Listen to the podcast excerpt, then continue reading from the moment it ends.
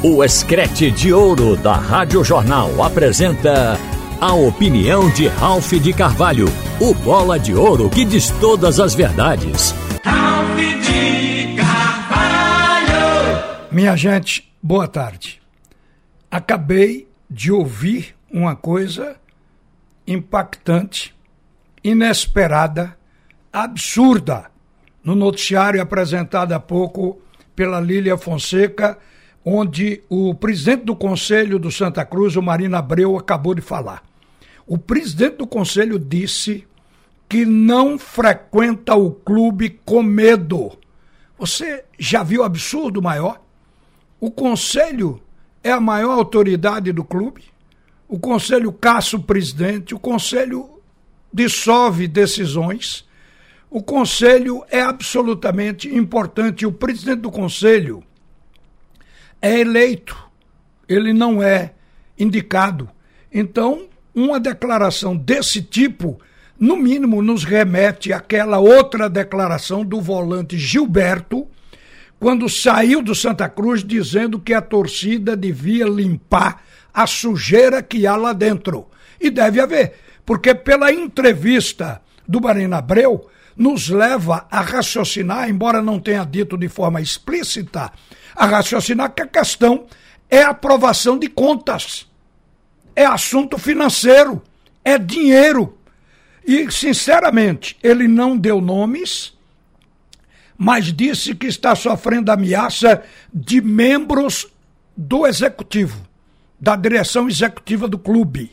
Então, isso significa dizer que a agressão ao presidente do conselho tem origem e ele sabe. Só precisa denunciar não apenas no rádio, na imprensa, mas também na polícia. Porque isso é briga de gangsters. Por dinheiro. Quer dizer, é uma coisa terrível. Por isso que eu disse outro dia que o presidente do Santa Cruz, Antônio Luiz Neto, deveria, depois daquela declaração de Gilberto, fazer uma coletiva, ou se quiser entrar é, para falar, esclarecer o que é que acontece. Porque de repente o clube cria submundo. Então é preciso que seja tudo aberto, visível e passado para a torcida, para não ter esse conceito negativo. Porque além da draga que o Santa Cruz está vivendo, sofrendo nesta Série D e o time vem caindo já há alguns anos. O Santa Cruz que precisa de união para se levantar, agora há uma demonstração de briga de grupos internamente. É uma coisa terrível, não tem nomes colocados na mesa, a gente não está fazendo acusação em nomes, mas aqui fora a imagem que fica é essa que eu declarei aqui, pela declaração agora do presidente do Conselho. Então isso é, é, precisa ser esclarecido.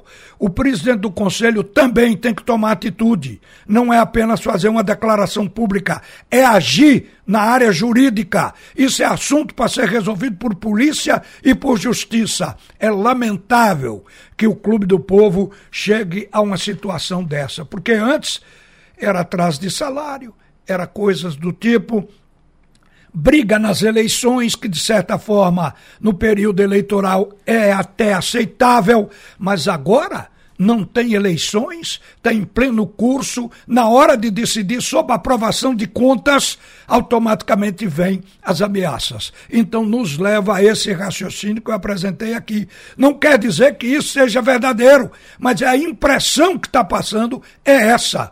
Então a gente coloca a coisa como lamentável e eu acho que o momento exige que as autoridades do clube, aqueles que foram eleitos para dirigir o clube, façam um pronunciamento de caráter oficial, coisa absolutamente real para tornar o Santa Cruz aberto e para que a gente volte a acreditar que há possibilidade de se levantar a agremiação do Arruda.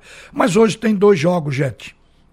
Vamos nos ater as possibilidades de Pernambuco nessas competições e as mudanças do time. Eu começo aqui pelo Náutico, porque o Náutico é a equipe que está mais necessitando de pontos, até porque a ameaça do Náutico é uma que o esporte não tem. O esporte está brigando para tentar subir o Náutico para evitar cair. Então a situação do Náutico é infinitamente mais dramática.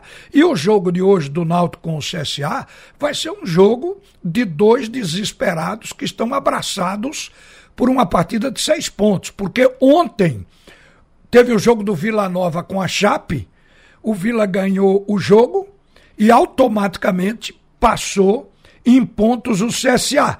O Vila Nova era o 17 colocado, estava com 24 pontos, aliás, e, e, estava com. Deixa eu colocar aqui, desculpe, mas vamos conferir. Estava com 25 pontos. O CSA com 27. Então, com a vitória, o Vila Nova passou para 28 pontos e o CA com 27 caiu. Então, momentaneamente, o time do CSA, dentro da rodada, é um time na zona do rebaixamento, tanto quanto o Náutico. Só que a diferença do CSA para o Náutico é de seis pontos, porque o CSA é o primeiro da zona de rebaixamento, o Náutico é o último. Então, o Náutico com 21, o CSA com 27. Seis pontos de diferença. E aí, agora a briga dentro de campo vai ser feroz.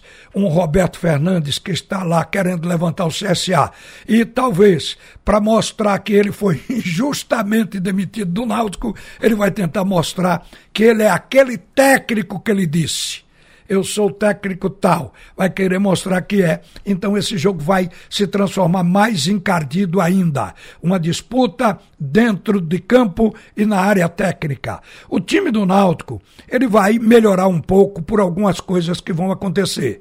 O Richard Franco entra no meio de campo. Esse cara está para o Náutico como o Thierry está para o esporte jogador pilar, importante. Até porque o Richard Franco tem três gols, é artilheiro do Náutico na Série B. É um jogador que sabe marcar, protege o sistema defensivo combatendo no meio campo, entra na área e sabe finalizar. Ele faz um papel absolutamente importante, porque dá segurança, inclusive na transição do Náutico no meio de campo. Dá mais liberdade a Jean Carlos para ficar no setor ofensivo, até porque o Náutico trabalha com dois atacantes, Júlio Vitor e Chiesa. O homem que chega é Jean Carlos, agora tem Richard Franco chegando também para definir. Então o Náutico pode atacar com quatro e pode se defender com seis especialista ou com cinco, porque o Náutico entra com dois zagueiros, o Hélito e Maurício, no campo do combate da defesa, e tem três volantes, Jobson, Souza e Richard Franco. Isso pode equilibrar o Clube Náutico Caparibe. Agora, a questão básica é que o Náutico não tem um centroavante vivendo um bom momento. Então passa pelas dificuldades de finalizar porque o Chiesa está se esperando que ele deslanche, se espera sempre no próximo jogo. Como o Chiesa não foi bem contra o Cruzeiro, se espera que ele hoje possa ir bem contra o CSA e começar a produzir para o Clube Náutico Caparibe. Mas é apenas uma esperança, não é uma certeza. Então o Náutico está vivendo esse momento, além da dificuldade que nós já citamos, que vai ser para se segurar na Série B não tem absolutamente nada garantido, porque a conta é a mesma. Sete a oito jogos em 13 que lhe restam. Então esse é o, o, papel do Náutico de ganhar essas partidas. Mas o time que estreia Jean no gol e que volta com Richard Franco no meio, ele tem uma possibilidade de melhorar. Até porque o adversário não é o Cruzeiro. E é o segundo jogo de dado que contra o Cruzeiro fez as observações absolutamente necessárias para melhorar a qualidade de jogo do Náutico. Agora, gente, o esporte o esporte joga até primeiro. O Náutico joga uma hora depois do, do, time do esporte começar a partida. O esporte poderá jogar com dois volantes ou dois meias. Eu estou aqui me reportando a escalação do jogo contra a Chape. Se jogar com dois meias, vai repetir Denner e Giovanni. Se jogar com dois volantes, aí a gente acredita que Fabinho, que é dono da posição, está voltando à titularidade, e Ronaldo, que é o jogador com condição de marcar e de produzir jogada ofensiva na transição, para atuar como segundo volante. Então há essa proposta que eu acho que seria melhor até de que com dois meias. E o Giovani como meia de ligação. Não fez uma grande partida, foi alvo de marcação, ainda tentou finalizar. O Giovani é um jogador de meio campo que precisa produzir mais para este ataque. Agora, está no ataque com a dor de cabeça, porque o técnico joga com a formação de um losango no, no ataque do esporte. E aí ele pega os dois pontas, praticamente não fazem aquela jogada em profundidade. Não é uma característica também do Kaique, embora seja do Juba, mas o time não vinha jogando assim. Tanto é que quando saiu o Kaique e o técnico fez entrar o Gustavo, o Wanderson e o Labandeira, o time passou a ter ponta, jogando de forma aguda, em profundidade, dentro daquela visão do 4-3-3 e quebrou a linha de marcação da equipe da Chape e o gol saiu. Então a gente está esperando que haja alguma mudança, por mínima que seja, no ataque do esporte, para ter essa proposta de alguém para quebrar a linha. Porque os, os atacantes normalmente são ilhados pela marcação, especialmente um time, como é o caso agora do Novo Horizontino, que neste segundo turno não ganhou de ninguém fora de casa. Com o treinador atual, teve uma vitória contra a equipe do Criciúma e não mais. Ele está no comando há dois meses. Então acredito que entre contra o esporte fechado, como foi a Chape deve jogar com duas linhas de quatro. E o esporte tem enorme dificuldade de jogar contra a retranca. Se de fato o time do. do o, o, a equipe do Novo Horizontino se fechar. Eu acho que aí o esporte vai precisar do Wanderson, vai precisar do Gustavo Coutinho, que são jogadores que partem para dentro, diferentemente dos atacantes que esperam ser municiados para finalizar. Mas o que é que a gente espera no fim e ao cabo? Duas vitórias. Do esporte em casa, que virou quase uma obrigação, porque ele está querendo perseguir agora o Vasco da Gama, que é a porta de entrada no G4, e tem que se aproximar, torcer para que o Vasco tropece, torcer para que o Londrina perca o jogo da equipe do CRB, que são propostas ainda dentro dessa rodada para aproximar o esporte realmente do G4. E com relação à questão de ataque do esporte, se o adversário vier fechado, eu acho que o caminho é acreditar num Wanderson, acreditar num Gustavo Coutinho. Uma boa tarde, minha gente. Todas as verdades